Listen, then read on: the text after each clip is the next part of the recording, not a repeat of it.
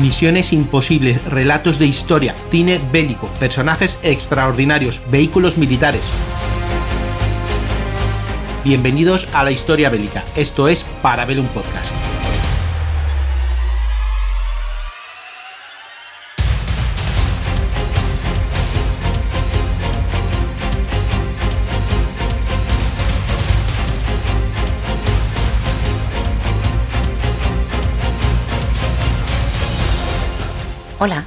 Soy María Vázquez y hoy en Parabellum quiero hablaros de una serie de robos que se cometieron en una mansión irlandesa que se llama Rasborough House. La verdad es que es una historia bastante curiosa. Yo os la traigo aquí, espero que os guste y bueno, ya me diréis si lo consideráis interesante o no. ¿De acuerdo? Bueno, pues eh, os voy a contar primero la historia de la casa. Fue una mansión que se construyó a mediados del siglo XVIII en, una zona cercana a Dublín, en el condado de Wicklow se llama, pero que está relativamente cerca de Dublín, por un arquitecto que se llamaba Richard Castles y lo hizo para el primer conde de Milton que se llamaba Joseph Leeson. Bueno, pues este hombre, Joseph Leeson, decidió que se iba a construir la casa más bonita de toda Irlanda, la más grande, de hecho, hoy en día creo que todavía sigue teniendo el récord de la fachada más larga, cosa que no es una cosa menor, por cierto, y que, em, que vamos, que iba a ser un poco la envidia del resto de los propietarios, ¿no? que esto es así como muy muy típico, ¿no? De mi casa va a ser mejor que la tuya, va a ser la más grande, la más estupenda, etcétera. Bueno, pues eh, Rasborough House fue efectivamente una casa eh, impresionante, pero claro, una casa impresionante hay que llenarla también de cosas impresionantes. Y este hombre pues decidió hacerse con una serie de obras de arte y de, y de otros elementos decorativos para su, para su nueva casa. Y para eso pues eh, decidió hacer o practicar el deporte de moda de los aristócratas británicos en aquella época, que era realizar el Gran Tour. Bueno, ¿qué es el Gran Tour? Pues el Gran Tour es eh, una actividad de la que surge hoy en día pues lo que hacemos los que no somos aristócratas británicos cuando podemos, bueno, últimamente no podemos mucho, que es el turismo, de tour, turismo. Tour significa recorrido y el Gran Tour era el gran recorrido. Tengo una idea. ¿Por qué no vamos a Ginebra y vemos el Mont Blanc? Y remamos en el lago y conocemos los paisajes que inspiraron a Gusso. Obviamente, el Gran Tour solamente lo podían realizar pues aquellos nobles y aristócratas que tenían dinero y que tenían la posibilidad de pasar meses o incluso años pues fuera de su casa, viajando y disfrutando de las eh, bellezas de, Europa. Hay que dejar claro que no era un viaje turístico tal y como lo conocemos hoy en día era más bien un modo de mm, prepararse para la vida, eh, un elemento de formación. De hecho, eh, se consideraba esencial en la formación de cualquier persona mm, importante el conocer otros países, otras culturas, mm, no solamente las obras de arte, los museos, los yacimientos arqueológicos, sino también pues por ejemplo, las grandes capitales, los salones literarios, em, conocer o entrevistarse con filósofos, etc. Es decir, no era solamente hacer turismo, iba a decir sacar fotos, pero no se sacaban fotos para luego colgarlas en Facebook o en Instagram, sino que em, eh, era algo más, ¿no? Tenía un poquito más de, de enjundia. El caso es que este Gran Tour, mm, pues, eh, suponía una especie de, ¿cómo lo diría yo?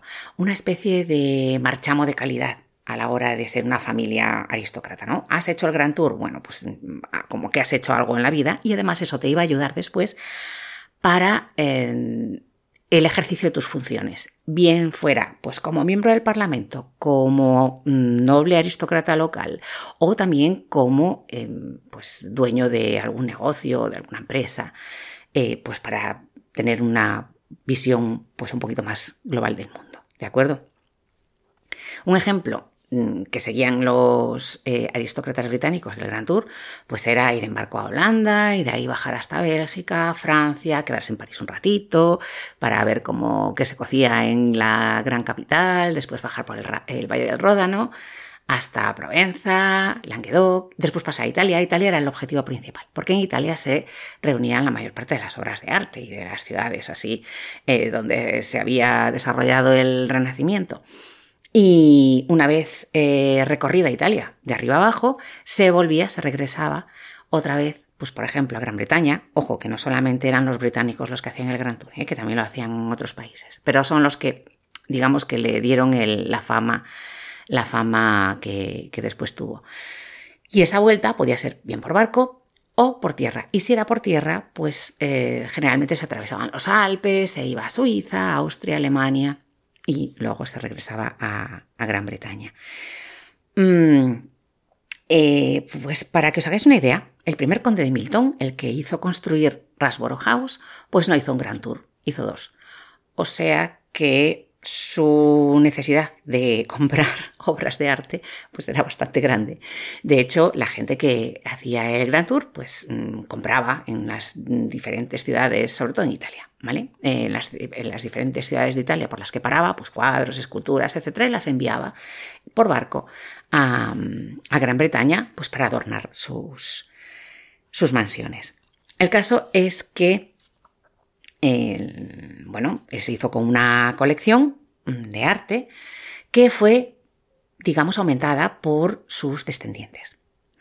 La Rasborough House se convirtió en la sede de la familia de los condes de Milton, pero también en la sede de una colección de arte muy importante.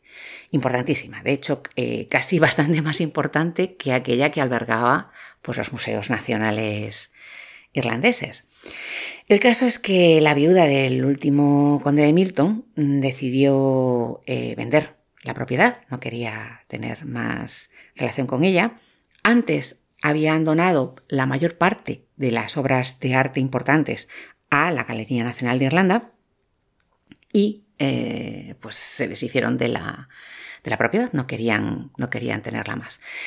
Se la vendieron a, un, a un hombre de negocios que, bueno, apenas estuvo 20 años, pero tampoco residió en la casa mucho tiempo, hasta que en 1952 ese nuevo propietario se la vendió a Sir Alfred Bate, que era un exmiembro del Parlamento de británico, que mm, era descendiente de la familia Bate, que era uno de los socios de Cecil Rhodes, el fundador de Rhodesia, en eh, la compañía de diamantes de Biers, es decir, que era bastante rico.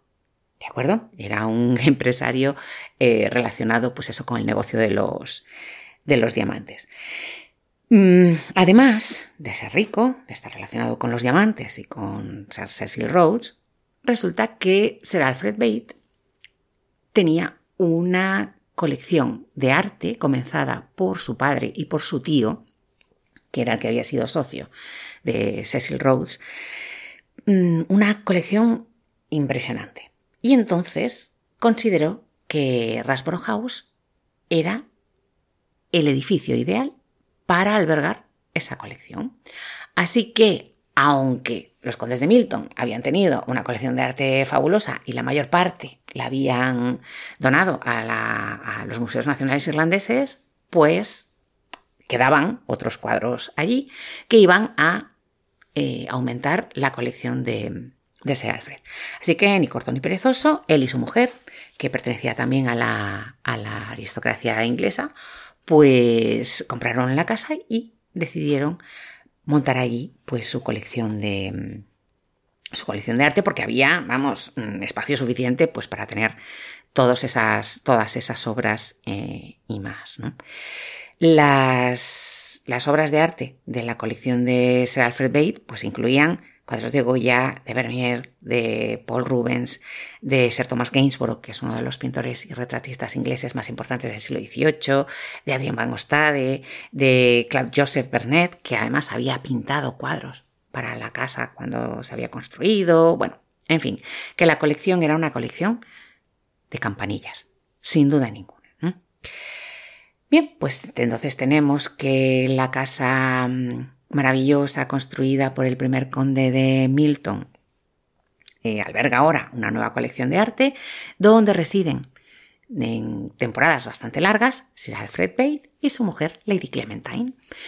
Mm, no siempre residen en la casa porque pasan temporadas en Sudáfrica. Ya hemos dicho que eh, Sir Alfred Bate era descendiente del socio fundador de la compañía de Beers, de diamantes. Lo que ocurre es que, bueno, Sudáfrica no les eh, resultaba un lugar excesivamente agradable en, esta época, pues debido al apartheid. Y entonces, pues también se iban a Irlanda, a su casa de Irlanda, que era donde tenían su colección de, arte. Bien, ya tenemos mm, la casa eh, con su contenido. Y ahora tenemos que introducir a otro personaje. Un personaje muy curioso. ¿vale? Pues este personaje es una mujer joven en la época en la que vamos, de la que vamos a hablar ahora, que es el año 1974, pues está en la treintena y es, eh, pues es una mujer nacida en una familia rica, su padre trabaja en la compañía aseguradora Lloyds, es un alto cargo de Lloyds, que tiene acciones en la compañía, es decir, que es, em, es un hombre eh, adinerado. Ella, de hecho, pues eh, debutó en el, delante de la reina Isabel II. Debutar es pues, ser presentada a la sociedad en un baile em, al que solamente tenían acceso muy pocas eh, jóvenes de la aristocracia, es decir, que no era una cualquiera, sino que era una niña bien y, y, eh, de familia importante. Pero vamos, que no solamente era una aristócrata que vivía mm, la vida, sino que además era una mujer bastante brillante. De hecho, además de debutar en el baile, pues también se matriculó en la Universidad de Oxford y estudió económicas. Después de licenciarse en en Oxford, se trasladó a Estados Unidos y allí en, un college de Massachusetts que se llama Mount Holyoke, que es una de las universidades más importantes, femeninas, porque solamente es para mujeres, más importantes de Estados Unidos, pues se doctoró en filosofía. Es decir, que, bueno, que algo pensaba la, la muchacha en cuestión. Es decir, que no estamos solamente ante una típica aristócrata de vida frívola, sino que mm, vamos a encontrarnos con una mujer pues extremadamente eh, brillante e inteligente. Bueno, vosotros me diréis, ¿y qué tiene que ver esta señora con Sir Alfred Bate y la casa que habían construido en Irlanda los condes de Milton y que luego había, eh, había comprado eh, Sir Alfred Bate? Tiene mucho que ver, ya veréis. Bien, pues a esta mujer brillante que se llama Bridget Rose Pues las em, protestas estudiantiles del año 1968 la afectaron bastante.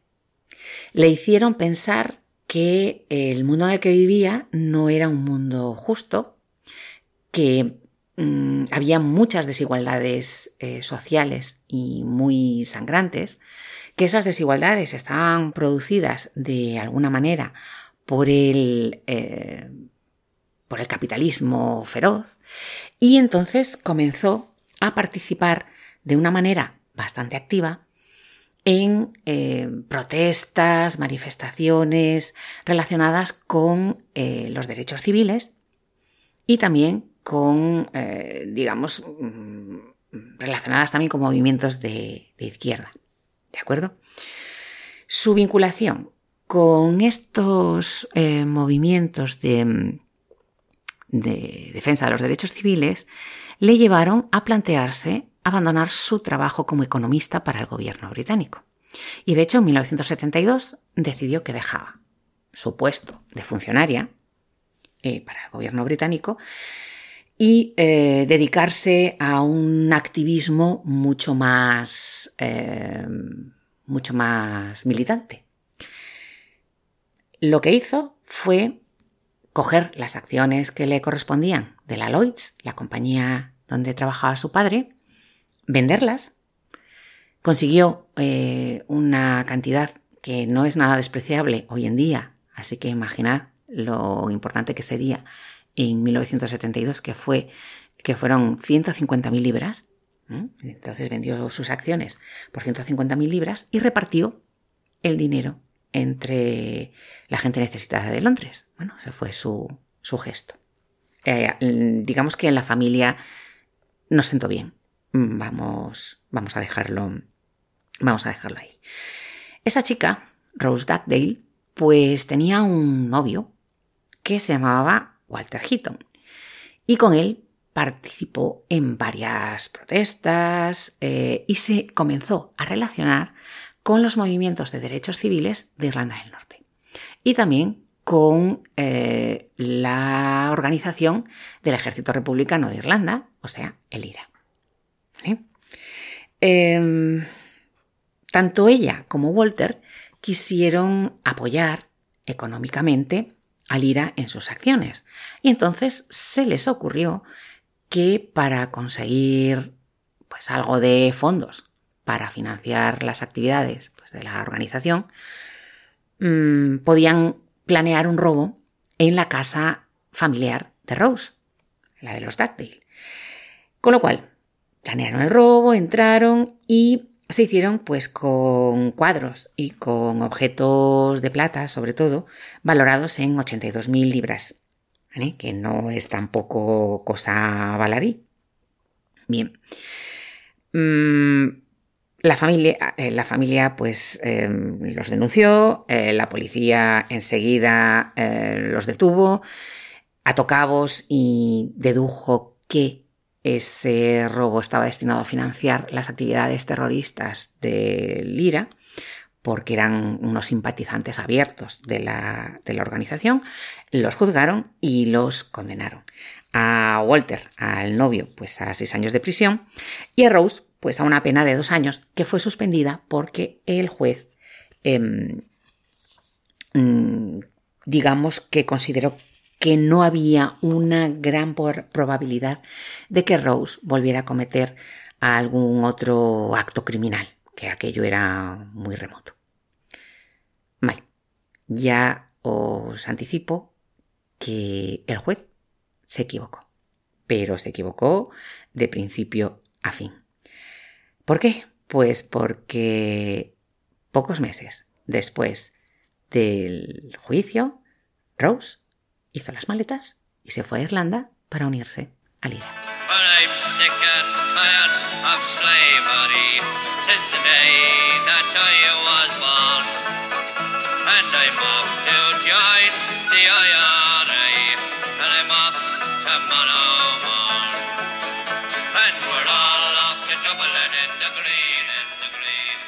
Rose se convirtió en un miembro del IRA mm, en toda regla y eh, comenzó a mm, realizar una serie de acciones bastante espectaculares.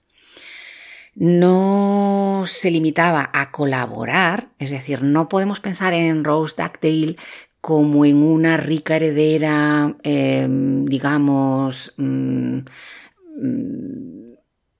con el seso sorbido por la banda terrorista, pues como le ocurrió a Patricia Hearst, por ejemplo, con el Ejército Simbiótico de Liberación en Estados Unidos. Para nada. Rose era una líder y era una cabecilla de los, de los comandos del IRA en los que, en los que iba a participar.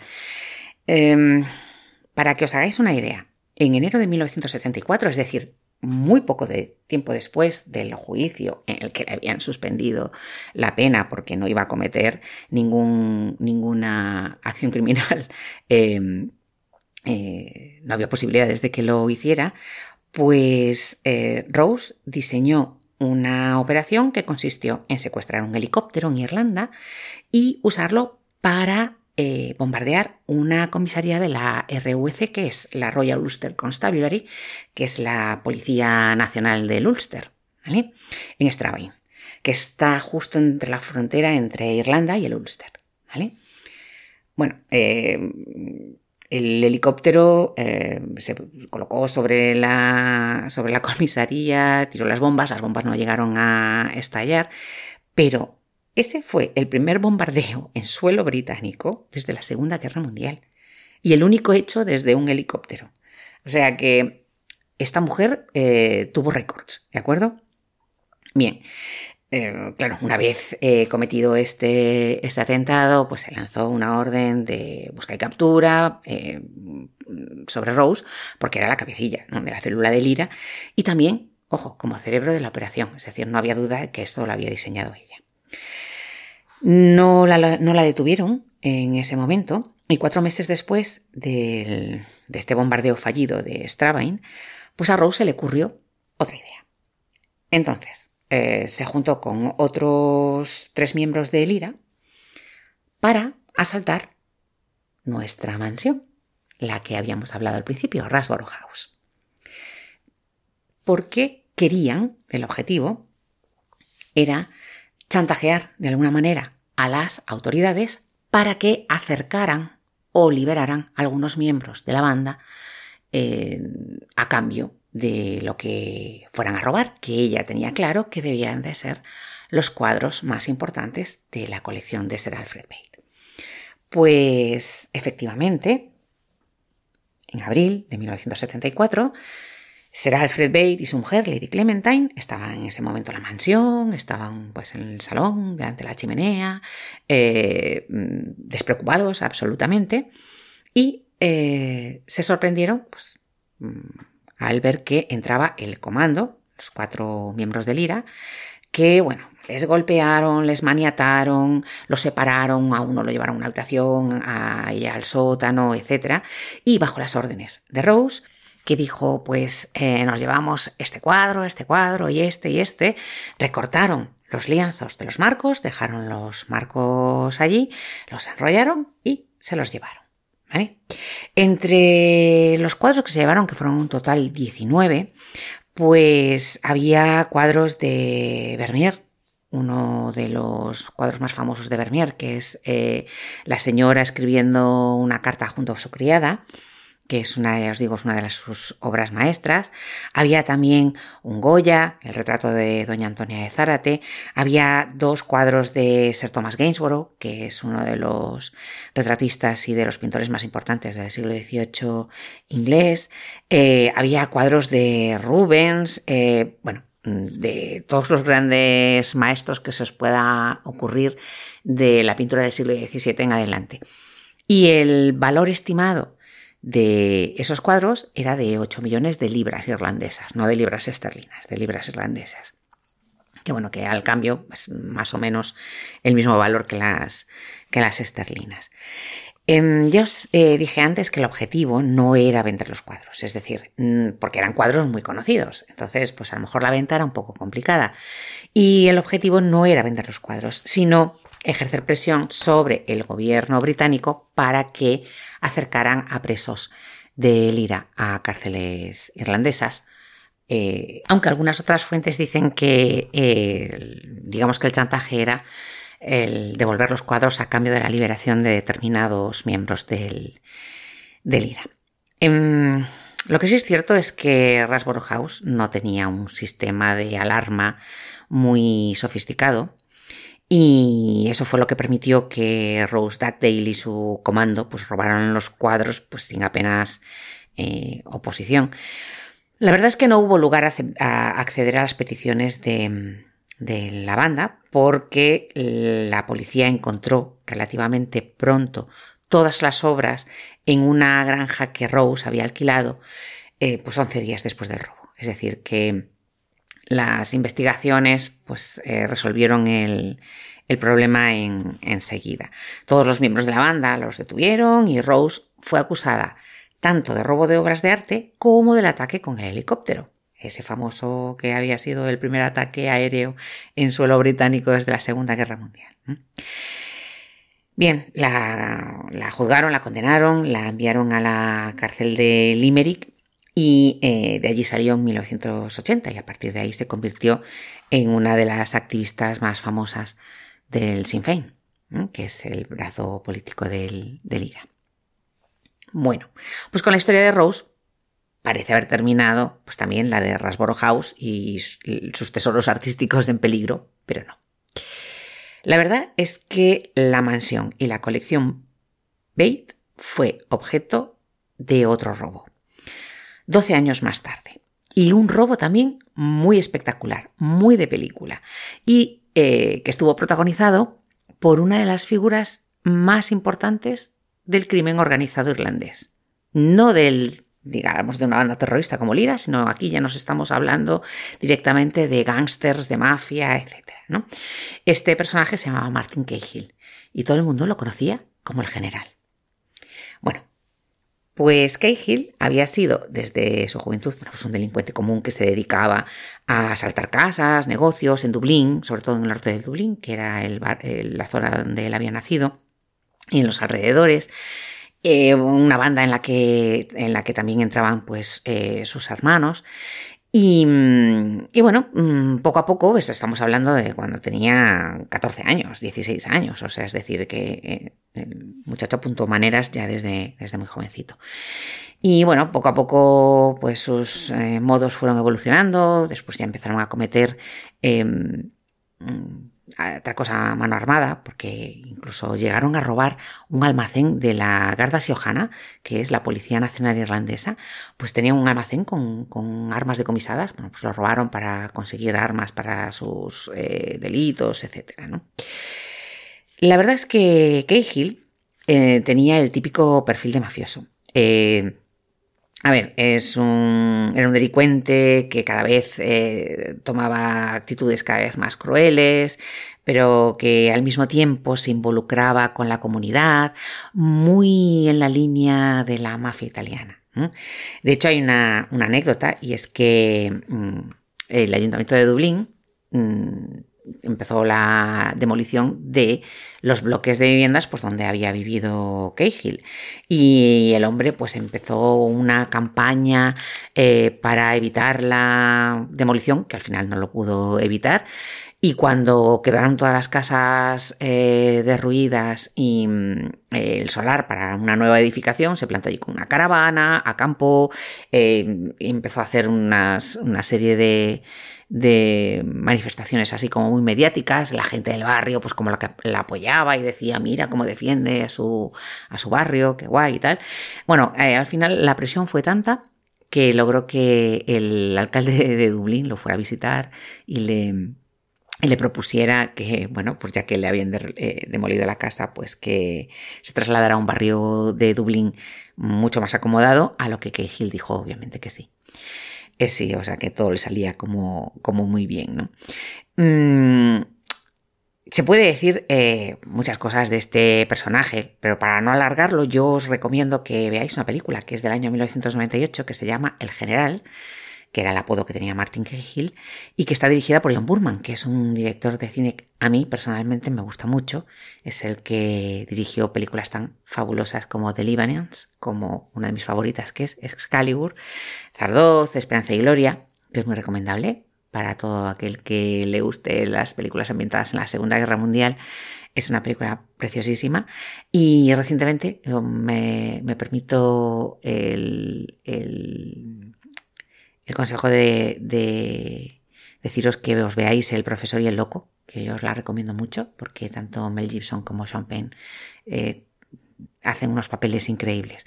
Bueno, pues este John Burman, que ya os digo que es un, director de cine muy afamado, pues dirigió la película eh, biográfica sobre el general y, bueno, con una cosa muy curiosa, y es que Martin Cahill, el general, entró a robar en la casa de John Burman y le robó el disco de oro que había ganado por la banda sonora de la película de Deliverance.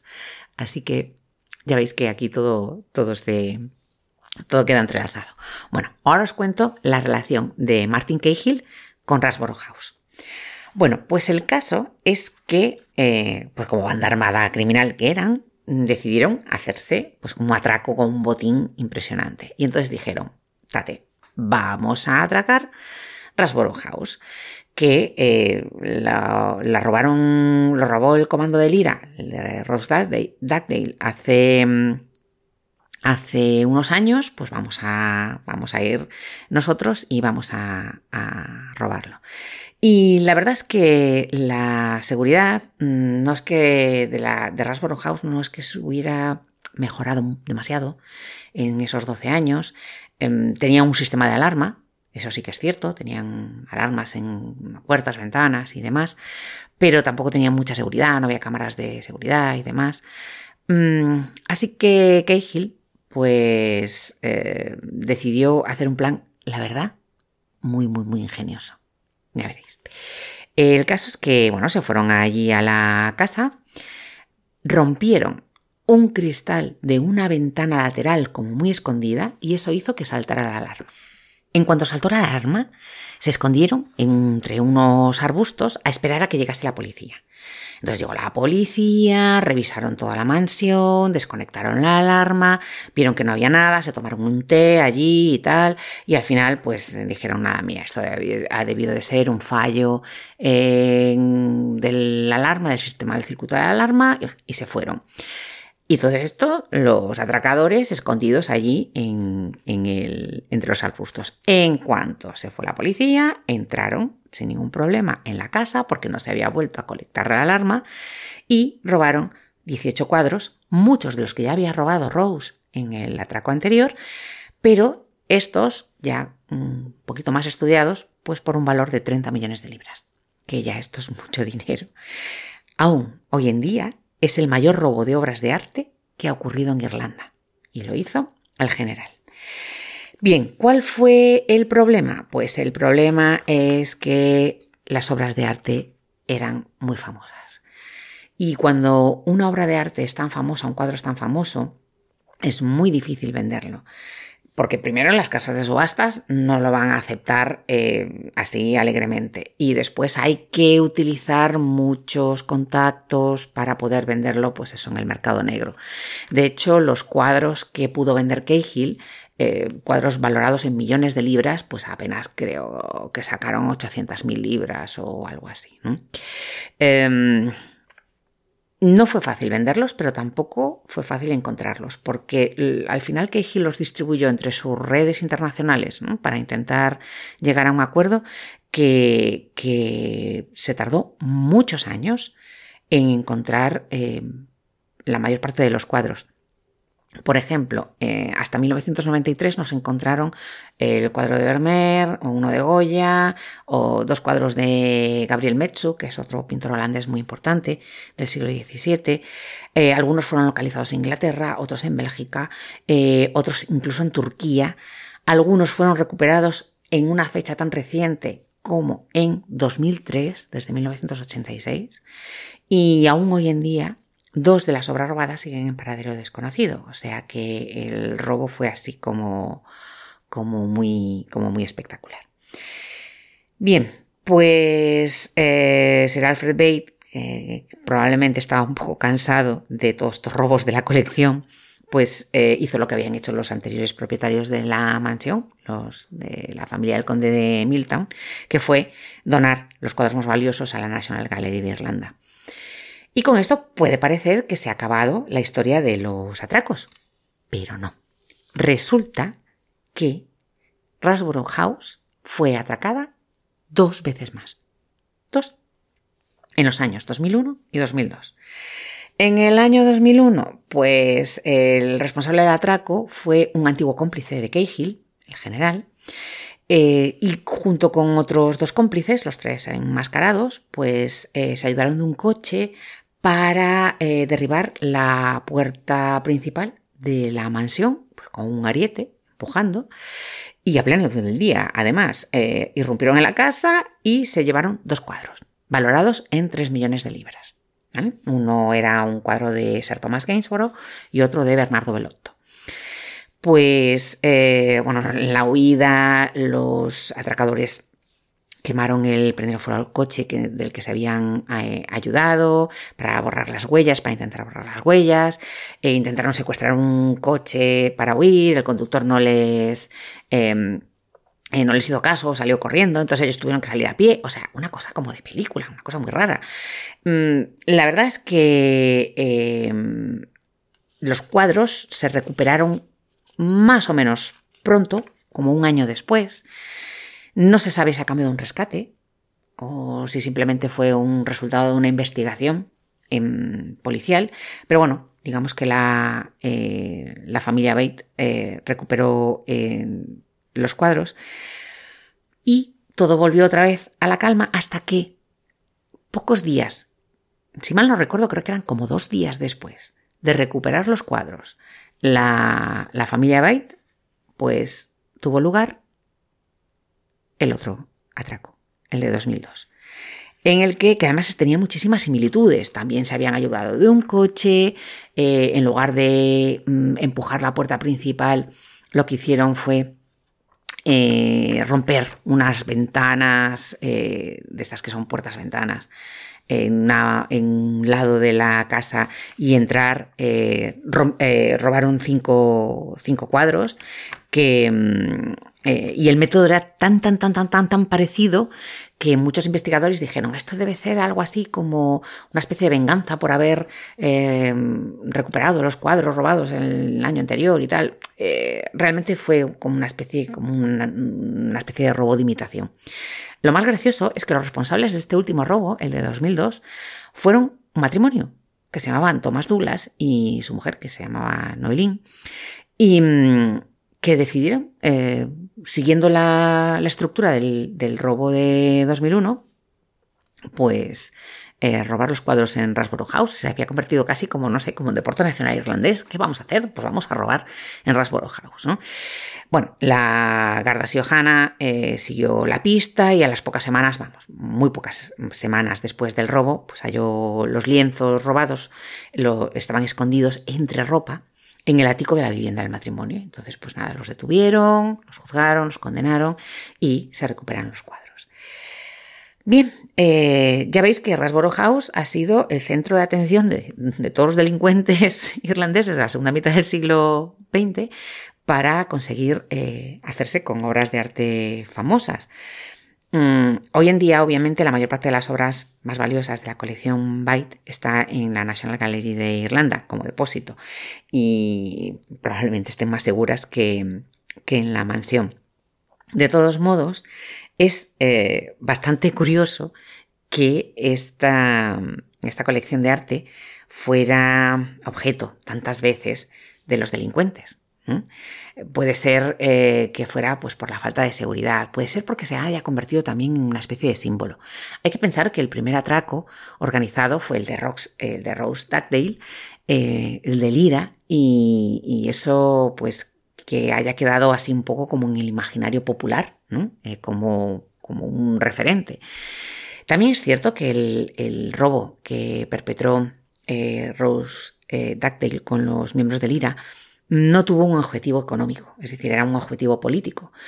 Y por ello es quizá una operación bastante más comprensible. El resto de los robos, el de Martin Cahill y los robos del 2001 y el 2002, ya tienen un motivo económico, es decir, robó el cuadro para venderlo. Lo que ocurre es que son cuadros que tienen una, una fama y una publicidad que hace que sea muy, muy, muy, muy difícil venderlos por el valor que tienen o el valor que puedan tener, porque ese valor se adquiere en las casas de subastas y las casas de subastas no están dispuestas a, hacer ese, eh, esa, operación. Em, lo que sí es cierto es que eso demuestra de alguna manera pues la ignorancia que tenían los atracadores en este caso Martin Cahill ¿no? y sus secuaces sobre lo que es o cómo funciona el mercado del arte y los robos de 2001 y 2002 probablemente fueran pues esos robos de, imitación. Bueno, pues hasta aquí llega la historia de los robos de Rasborough House, que la verdad em, es una historia bastante curiosa en la que se entrecruzan, pues no sé, genios de la pintura, fortunas hechas a base de diamantes, grupos terroristas, bandas de criminales, eh, incluso un director de cine. Mm, yo espero que os haya gustado.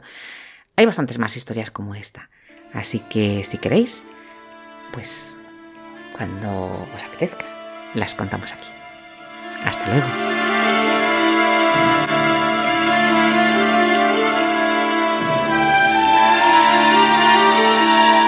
Hasta aquí para ver un podcast, un programa semanal de la factoría Casus Belli, producido y editado por Pod Factory. Puedes escucharnos en las principales plataformas de podcast y puedes seguirnos en Instagram y en Twitter o ponerte en contacto con nosotros en parabellum.podfactory.es. Suscríbete para no perderte ni un episodio. Tema musical The Witch Hunters de Gregoire Lur bajo licencia Creative Commons. Te espero el lunes que viene en un nuevo Parabellum.